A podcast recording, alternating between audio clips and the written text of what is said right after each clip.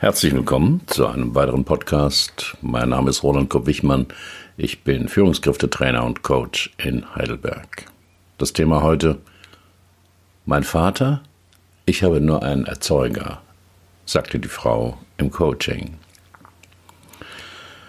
Bei Ihnen kriegt man ja auch keinen Parkplatz, war der Begrüßungssatz der Klientin. Jetzt stehe ich da oben im Halteverbot und hoffe mal, dass keiner mich aufschreibt, fuhr sie fort. Ich komme zum Coaching, weil mein Chef Sie kennt und darauf bestand, dass ich Sie aufsuche. Er findet, ich sei mit unseren Kunden zu direkt. Vor mir stand Regina O., 46 Jahre alt, Pharmareferentin eines großen Arzneimittelherstellers, 1,65 groß, mit einem für eine Frau sehr festen Händedruck und einem stechenden Blick. Na, dann kommen Sie doch erst mal rein. Die ersten Minuten sind immer aufschlussreich in meinem drei Stunden Coaching, denn der Klient betritt für ihn unbekanntes Terrain. Er kennt mich zwar schon ein bisschen aus dem Netz, von Mails, aber jetzt ist es die erste persönliche Begegnung in meinen Räumen und nicht auf neutralem Boden. Das heißt, für den Klienten ist es eine unsichere Situation. Und Menschen reagieren ganz unterschiedlich darauf. Manche zeigen ihre Unsicherheit, indem sie leise sprechen und erst nach der zweiten Aufforderung sich trauen hinzusetzen. Manche überspielen ihre Unsicherheit, indem sie betont dynamisch mich begrüßen, als würden wir uns schon ewig kennen. Manche tun so, als wäre die Situation für sie völlig alltäglich und benehmen sich so, als träfen sie sich mit einer guten Freundin in einem Café. So wie meine Klientin. In meiner Coaching-Fortbildung trainiere ich die Teilnehmer darin, ihre intuitive Wahrnehmung zu entwickeln. Denn das Wesentliche, was zwischen zwei Menschen geschieht, teilt sich nicht über Worte mit. Daran sind wir alle geschickt, uns zu verstellen und einen guten Eindruck zu hinterlassen. Nein, das Wesentliche, vor allem dort, wo es um die Beziehungsgestaltung geht, wird durch nonverbales Verhalten kommuniziert. Sie sagten, Ihr Chef, schickt Sie hierher. Was sollen Sie denn seiner Meinung nach ändern? fragte ich die Frau. Oh. Das habe ich doch schon gesagt. Er meint, ich wäre zu direkt mit unseren Kunden, war die Antwort. Aber kann man das dann ändern? frage ich sie. Etwa drei Minuten waren bis jetzt vergangen und ich bemerkte eine leichte Verärgerung in mir. Erst eine Beschwerde der Klientin, dann eine Zurechtweisung und jetzt eine theoretische Frage.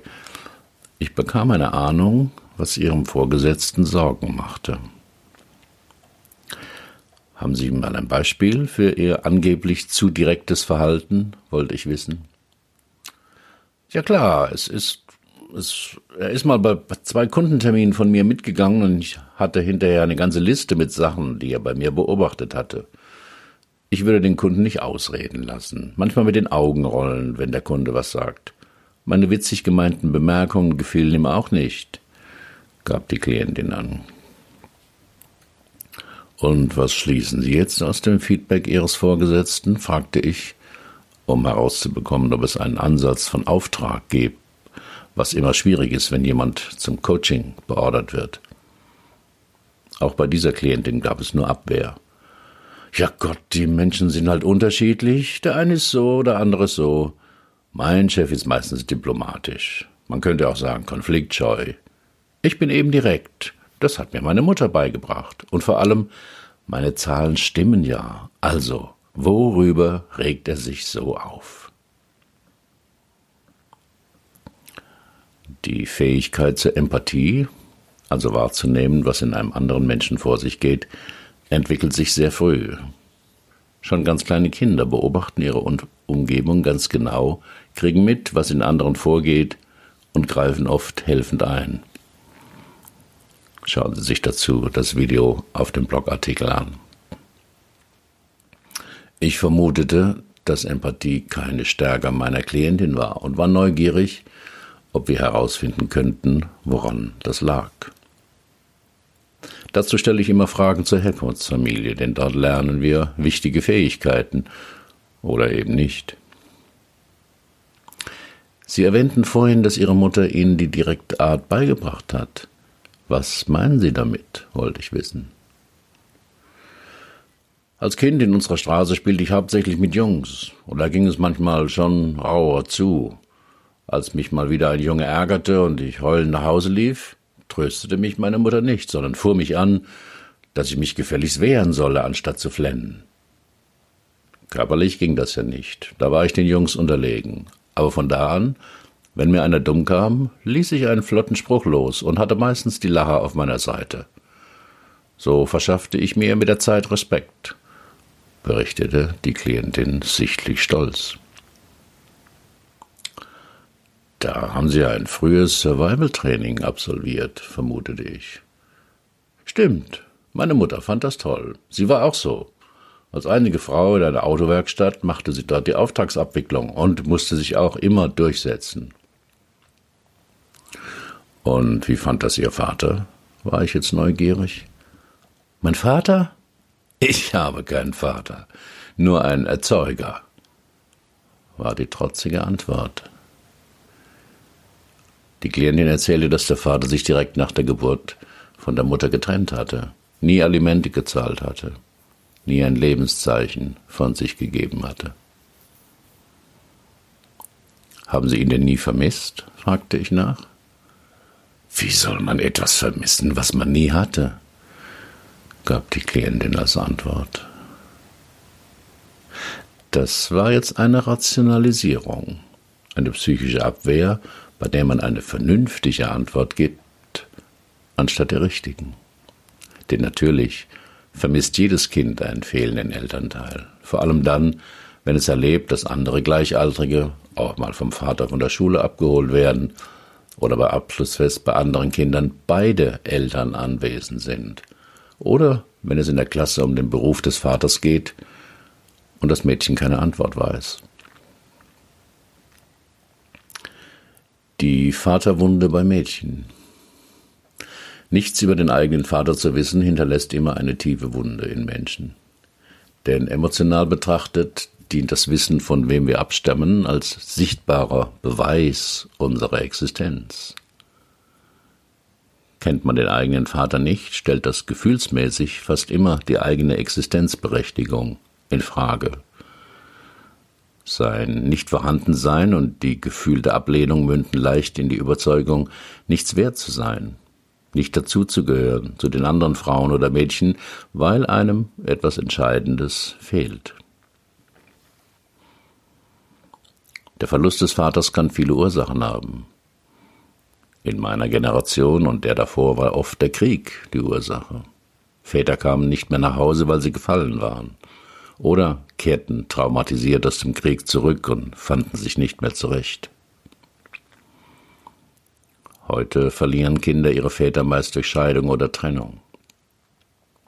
Entweder weil der Vater das Interesse an seinem Kind verliert oder weil die Mutter es ihrem Ex-Mann heimzahlen will und das Umgangsrecht erschwert oder verweigert. Noch häufiger, weil Väter mehr mit ihrem Beruf verheiratet sind als mit ihrer Partnerin. Zwar körperlich anwesend, aber geistig und emotional weit weg oder Väter, die aus eigener Vaterlosigkeit keine emotionale Bindung zu ihren Kindern aufbauen können. Ein Spezialfall sind Kuckuckskinder. Hier ist der Vater nicht der biologische Vater des Kindes, weil die Mutter es mit einem anderen Mann zeugte und das Kind und seinen sozialen Vater im Glauben ließ, miteinander blutsverwandt zu sein. Das Kind fragt sich in bangen Stunden, was es hier soll, wenn sich selbst der eigene Vater so früh schon abgewendet hat. Dieser Schmerz ist so groß, dass man ihn verdrängen oder kompensieren muss, möglicherweise durch eine Essstörung, durch strenge Leistungsorientierung, durch Abwertung alles Männlichen. Mädchen, die ohne Vater aufgewachsen sind, wollen ihre Verletzlichkeit nicht zeigen oft noch nicht einmal selbst empfinden, denn es könnte als Schwäche interpretiert werden. Um ihre Verletzlichkeit zu verbergen, entwickeln sie oft einen Sei stark Antreiber und präsentieren sich der Welt als ewiges Mädchen oder als kämpferische Amazone. Jemand mit einem sei stark Antreiber gebraucht oft Worte, die die Botschaft andeuten, meine Gefühle und meine Handlungen habe nicht ich zu vertreten sind, sondern sind durch äußere Einflüsse hervorgerufen worden. Das heißt, Gefühle werden versachlicht. Sie machen mich wütend. Das Buch langweilt mich zu Tode. Und dann kommt diese Nervosität.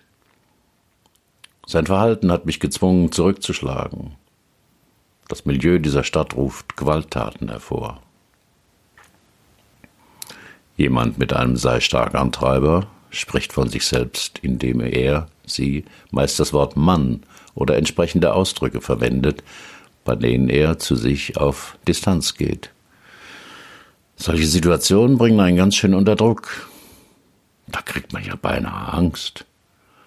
Das freut einen ja dann auch. Das Lebensthema Vaterwunde erlebbar machen. Ich überlegte, wie ich diesem schmerzhaften Thema bei der routinierten Abwehr der Klientin beikommen könnte. Auf direktem Weg ging das nicht, also durch Fragen oder Andeutungen. Das Unbewusste der Klientin würde sie schützen und für vernünftige Antworten sorgen. Im Coaching muss man oft die psychische Abwehr des Klienten unterlaufen. Man muss unter dem Radar einfliegen. Dazu brauche ich die Achtsamkeit der Klientin, denn das Alltagsbewusstsein nutzt immer die bewährten Routinen der Selbstorganisation, das heißt es verhindert, dass schmerzhafte Gefühle berührt werden können.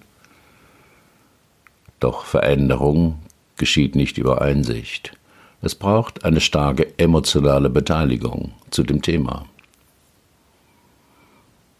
Aber zuerst brauchte ich noch ein paar Informationen über die Beziehung zwischen Vater und Tochter. Kennen Sie denn Ihren Vater? wollte ich zuerst wissen. Was heißt kennen? antwortete die Klientin. Ich weiß genau, wo er wohnt, in einem kleinen Dorf im Elsass. Als ich 14 Jahre alt war, wollte ich, dass meine Mutter mal mit mir zu ihm hinfährt. Da wurde sie ganz eisig und sagte, das könne ich ihr nicht antun. Sie fing an zu heulen, dass dieser Mann ihr Leben verpfuscht hätte und er das auch mit meinem Leben machen würde. Was meinte Ihre Mutter damit, dass er ihr Leben verpfuscht hätte? Er hat sie ja während der Schwangerschaft verlassen, wegen einer anderen. Bei uns auf dem Dorf war sie damit geächtet. Sie ist nie darüber hinweggekommen, hat sich auch nie wieder einem Mann genähert, ging völlig in ihrer Arbeit auf, war aber zeitlebens unglücklich. Heute würde ich sagen, sie war depressiv. Sie bekam dann mit 65 Jahren Brustkrebs und verstarb nach einem Jahr. Kein schönes Leben würde ich mal sagen.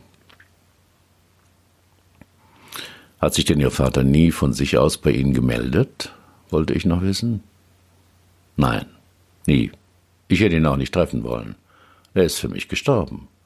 Meine Mutter und ich kamen auch prima ohne ihn zurecht, antwortete Regina O. Ich hörte, wie sich ihre Stimme verändert hatte und dachte, dass wohl eben ein Gefühl aufgetaucht war, verzichtete aber darauf, es anzusprechen, weil ich annahm, dass die Klientin es abstreiten würde. In den ersten beiden Lebensjahren hat der Vater eine wichtige Rolle, sagt der Psychiater Matthias Franz. Zitat: In dieser Zeit entdecken Kinder die Welt. Sie lernen laufen und sprechen. Die Entdeckung der Dreiecksbeziehung Vater, Mutter, Kind sei in dieser Phase entscheidend. Der Vater nimmt das Kind auf den Arm, zeigt ihm den Weg weg von der Mutter und hilft bei der Erkundung der Welt. Das Kind erkennt, dass das in Ordnung ist, dass es die Trennung von der Mutter und die besonders gegen Ende des zweiten Lebensjahres damit einhergehenden Ängste und Wutzustände überlebt. Das heißt, die Kinder lösen sich mit Hilfe des Vaters von der bis dahin übermächtigen Mutter. Das Kind lernt mit seiner Hilfe, selbstständig zu werden, ohne sich vor der Welt oder der Trennung von der Mutter zu fürchten. Zitat Ende. Der Preis der Vaterlosigkeit. Dass der Vater in der Erziehung eine wichtige Rolle spielt, wurde lange Zeit vernachlässigt. Langzeitstudien zeigen, dass eine Kindheit mit nur einem Elternteil ein Leben lang negative Folgen haben kann. Dass ein Kind guten Kontakt zu beiden Eltern hat, spielt vor allem bei der Entwicklung der Bindungsfähigkeit eine entscheidende Rolle. Auf meinem Blogartikel finden Sie einen längeren Buchauszug dazu. Für Mädchen insbesondere heißt das, fehlt der liebevolle Kontakt zwischen Vater und Tochter, kann es sein, dass das Mädchen dies als persönlichen Mangel seiner selbst und später seiner Weiblichkeit verarbeitet. Unbewusst glaubt das Kind, irgendetwas stimmt nicht mit mir. So wie ich bin, bin ich nicht in Ordnung. Ich bin nicht richtig. Ich genüge nicht. Es liegt an mir, dass mein Vater nichts von mir wissen will. Dabei ist der Vater für ein kleines Mädchen die wichtigste männliche Person, ist er doch der erste Mann im Leben einer Frau, der damit auch ein erstes frühes Bild von Männlichkeit vermittelt. Ist diese, Belast ist diese Beziehung belastet oder gestört, kann es sein, dass das Mädchen eine dieser drei Strategien wählt.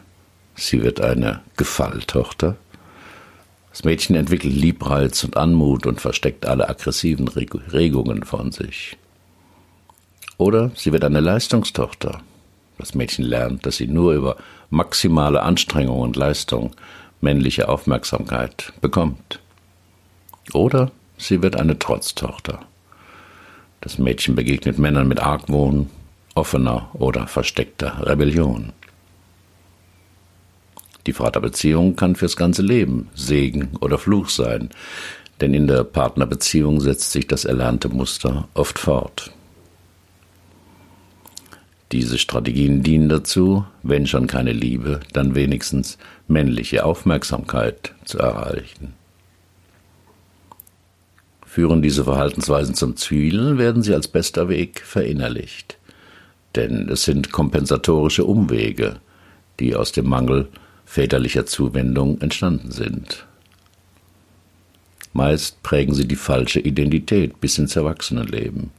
Sie beeinflussen so das Selbstbewusstsein, die Gefühlswelt, die Liebesbeziehungen und die Berufswahl der Frau. Wie heilt man eine Vaterwunde?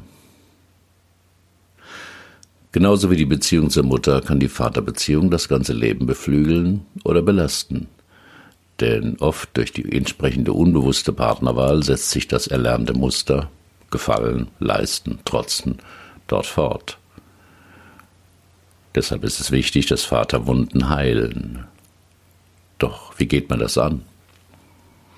Sicher nicht durch Verdrängung. Was man nie hatte, kann man nicht vermissen nicht durch Bagatellisierung.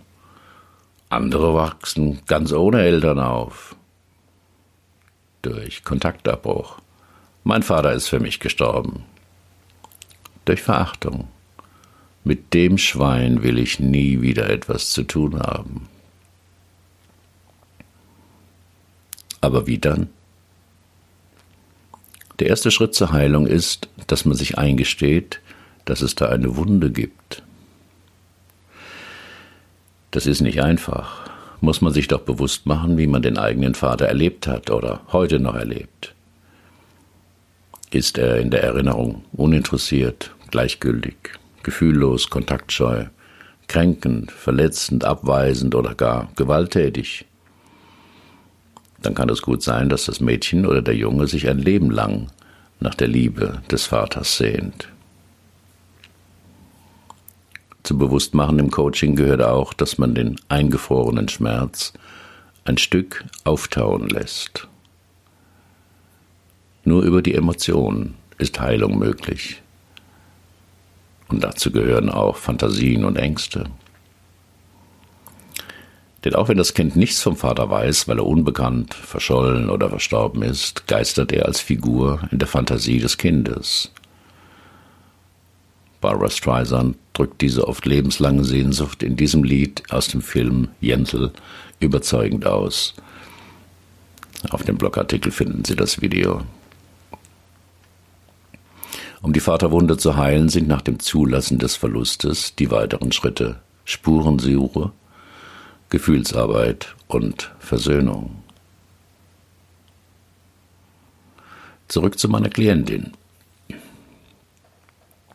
Ich hatte noch nicht genau genug verstanden, wie ihre angeblich direkte Art mit ihrer Biografie zusammenhängt. Sicher hing ihre etwas ruppige Art mit dem Bedürfnis zusammen, sich niemals schwach zu fühlen oder anderen so zu erscheinen. In meiner Straße musste sie länger nach einem Parkplatz suchen. Das war sicher etwas anstrengend und nervig. Aber anstatt das zu sagen, machte sie mir daraus einen Vorwurf. Auf meine Frage, was sie ändern wolle, reagierte sie gereizt. Die Frage nach dem Vater blockte sie ab. Was man nie hatte, vermisst man nicht. In solchen Coaching-Situationen ist es immer hilfreich, nach den Triggerfaktoren zu forschen. Also wann und wo und mit wem, durch was und wie oft wird das problematische Verhalten ausgelöst. Daher fragte ich Regina O., in welchen Situationen werden Sie denn so direkt mit Kunden? Das habe ich noch nicht verstanden. Den zweiten Satz fügte ich absichtlich dazu, um klar zu demonstrieren, dass es an mir lag, dass ich etwas noch nicht kapiert hatte und nicht an ihrer Schilderung. Intuitiv hatte ich richtig gehandelt, denn ihre Antwort führte uns endlich auf den Pfad. Ich werde direkt, wenn ein Kunde nicht gleich was versteht, was ich gerade erklärt habe. Ich rolle mit den Augen, wenn ein Kunde was vergessen hat, was ich vor einer Stunde ihm ausführlich gezeigt habe. Ich werde ungeduldig, wenn nach einem langen Verkaufsgespräch der Kunde immer noch nicht abschließen will. Solche Situationen, die mich so packen können, dass man mir das anmerkt. Okay, das ist vielleicht nicht professionell, aber ich kann da nicht anders, muss mich anscheinend irgendwie wehren. fragt sich, gegen wen oder was sie sich da unbewusst wehren müssten, gab ich zu bedenken. Ich habe keine Ahnung, aber es ist so stark, dass es mir immer wieder passiert, antwortete die Klientin. Jetzt waren wir an einer entscheidenden Stelle im Coaching-Prozess. Hier braucht es eine Hypothese von mir, die erklärt, wie alles miteinander zusammenhängt. Genauer gesagt, welche Funktion das direkte Verhalten, das ihren Chef stört, im Leben der Klientin hat und über das sie keine Kontrolle zu haben scheint, weil der dazugehörige innere Konflikt so mächtig ist. Ich habe eine Idee, gegen was Sie sich so vehement wehren müssen. Wollen Sie sie hören? fragte ich. Dieser Satz ist wichtig, um das Unbewusste zur Mitarbeit einzuladen und die Klientin ebenfalls. Würde ich meine Hypothese einfach so sagen, könnte es sein, da es ja um sehr empfindliche Themen geht, dass die Klientin sich überrumpelt fühlt und nicht einbezogen. Abwehr wäre vermutlich die Folge. Lassen Sie mal hören, sagte sie. Ich glaube, durch ihre direkte Art wehren sie sich gegen das Gefühl der Ohnmacht und Hilflosigkeit, das in ihnen aufsteigt und das dann aufsteigt, wenn der Kunde sie nicht versteht, was sie wollen, wenn er vergisst, was sie ihm gezeigt haben, wenn er nichts von ihnen haben will, was sie zu geben haben. Und was sie in diesen Situationen fühlen, ist die Hilflosigkeit der kleinen Regina, die manchmal nachts wach lag und sich den Kopf zermarterte, warum ihr Vater nichts von ihr versteht, sie vergessen hat und nichts von ihr haben will. Hier probiere ich eine psychoanalytische Deutung, um etwas Rätselhaftes zu verstehen und etwas Unbewusstes bewusst zu machen. Lesen Sie dazu den Beitrag von Dunja Foes. Der Link ist auf meinem Blog. Das ist riskant mit so einer Deutung, wenn man schief liegt mit seiner Hypothese oder die Deutung zu früh erfolgt. Wenn aber eine Deutung im Coaching klappt, ist es ein großer Aha-Moment für den Klienten und den Coach. Ich hatte Glück. Regina O. blickte mich ganz offen an, zum ersten Mal in dieser Sitzung und sagte, Ohnmacht, das trifft es. Hilflos und ohnmächtig. Das Gefühl zieht sich durch mein Leben.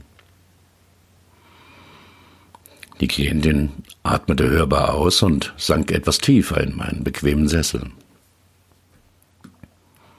Aber wir waren noch nicht ganz durch.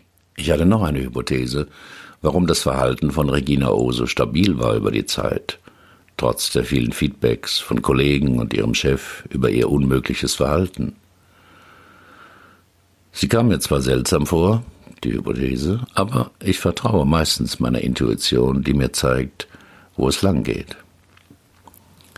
Mir fiel eine Szene aus dem Film Good Will Hunting ein. Dort will der Psychiater, gespielt von dem wunderbaren Robin Williams, seinem traumatisierten Patienten Will helfen, seinen Schutzpanzer abzulegen, um emotional zu ihm durchzudringen. Und er macht Folgendes. Schauen Sie sich den Filmausschnitt auf meinem Blogartikel an. Das wollte ich auch bei meiner Klientin ausprobieren. Ich bat sie, die Augen zu schließen und sagte mehrmals zu ihr, Regina, du kannst nichts dafür. Du kannst nichts dafür. Es passierte das gleiche wie in der Filmszene außer dass ich die Klientin nicht umarmte. Aber ihr schossen die Tränen in die Augen, sie schluchzte laut auf und schlug die Hände vors Gesicht. Nachdem die starken Gefühle nach einigen Minuten abgeebbt waren, schaute sie mich erwartungsvoll an. Wie geht's Ihnen? Wie fühlen Sie sich? fragte ich. Etwas durchgeweicht, aber sehr gut, war ihre Antwort. Tief innen drin habe ich mich immer schuldig gefühlt, das spüre ich jetzt. Schuldig, dass durch meine Geburt das Leben meiner Mutter so schwierig wurde. Schuldig, dass mein Vater mich nie sehen wollte. Schuldig, dass meine Mutter sich nie wieder auf einen Mann einlassen konnte. Und nach einer Weile fragte sie etwas ratlos. Aber was mache ich jetzt? Meine Mutter ist schon lange tot. Ich bin ja ganz allein. Da ich spürte, dass das Unbewusste der Klientin in gutem Kontakt mit mir war, schaute ich sie nur an und sagte, liegt das nicht auf der Hand? Regina O. erschrak und stieß hervor, das meinen Sie nicht im Ernst. Da ich nicht reagierte, fuhr sie fort. Sie denken, meine Mutter ist tot, aber da gibt es ja noch meinen Vater. Die Klientin blieb noch eine Weile regungslos sitzen. Worauf warten Sie noch? Erkundigte ich mich. Sie meinen, ich soll jetzt zu meinem Vater fahren? fragte sie ungläubig. Sie haben doch schon lange seine Adresse, vermutete ich. Wenn man mit dem Unbewussten des Klienten verbunden ist, braucht es manchmal nicht viele Worte. Der andere spürt, was zu tun ist. Und ich spürte es auch. Eine Woche später schrieb mir Regina O. einen Brief. Am nächsten Abend hatte sie ihren Vater zu Hause angetroffen. Er war überwältigt und überglücklich. Die Klientin war erleichtert, hatte aber auch mit zwiespältigen Gefühlen zu kämpfen denn ihr Vater war Alkoholiker und lebte in einer ziemlich heruntergekommenen Wohnung. Er habe ihr immer wieder Briefe geschrieben, behauptete er. Sie wisse nicht, ob sie das glauben könne. Dann müsste ihre Mutter diese ja abgefangen haben, was aber denkbar wäre. Wenn die Vaterwunde sich schließen kann, bleibt eine Narbe. Im Fall meiner Klientin eine ziemlich große und Narben tun immer etwas weh, wenn man sie berührt. Weitere Fallgeschichten aus meiner Coaching-Praxis finden Sie auf dem Blog. Alle Fallgeschichten sind real, aber so verfremdet, dass ein Rückschluss auf meine Klienten nicht möglich ist und die Vertraulichkeit gewahrt bleibt. Haben Sie auch ein Problem, das Sie bisher nicht lösen konnten? Dann buchen Sie auch ein Drei-Stunden-Coaching oder kommen Sie in mein Seminar Lebensthemen klären. Nur sechs Teilnehmer, zweieinhalb Tage, ein Coach. Wir finden die Lösung dort, wo Sie noch nie gesucht haben. Sind Sie Coach und oder arbeiten Sie intensiv mit Menschen und wollen lernen, auch so zu coachen? Ich biete eine Fortbildung an. Alle Informationen zum Seminar und zur Fortbildung finden Sie auf meinem Blog. Haben Sie auch eine Elternwunde? Herzlichen Dank für Ihre Aufmerksamkeit. Bis zum nächsten Mal.